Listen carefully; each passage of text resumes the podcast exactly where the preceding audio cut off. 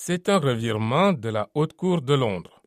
Le mois dernier, elle avait donné son feu vert à ce projet hautement controversé que le gouvernement conservateur de Rishi Sunak veut déployer dès que possible en jugeant le dispositif légal. Mais hier lundi, les deux juges qui avaient rendu ce jugement ont accepté la saisine de la Cour d'appel par plusieurs requérants et l'association Charity Aid qui apporte un soutien juridique aux demandeurs d'asile.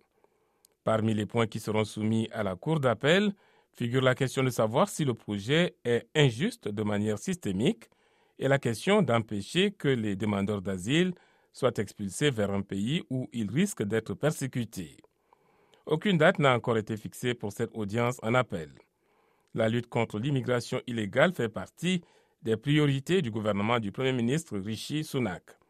Plus de 45 000 migrants ont traversé la Manche à bord de petites embarcations en 2022, un nouveau record lors d'une année marquée par la mort de quatre d'entre eux dans le naufrage de leur bateau.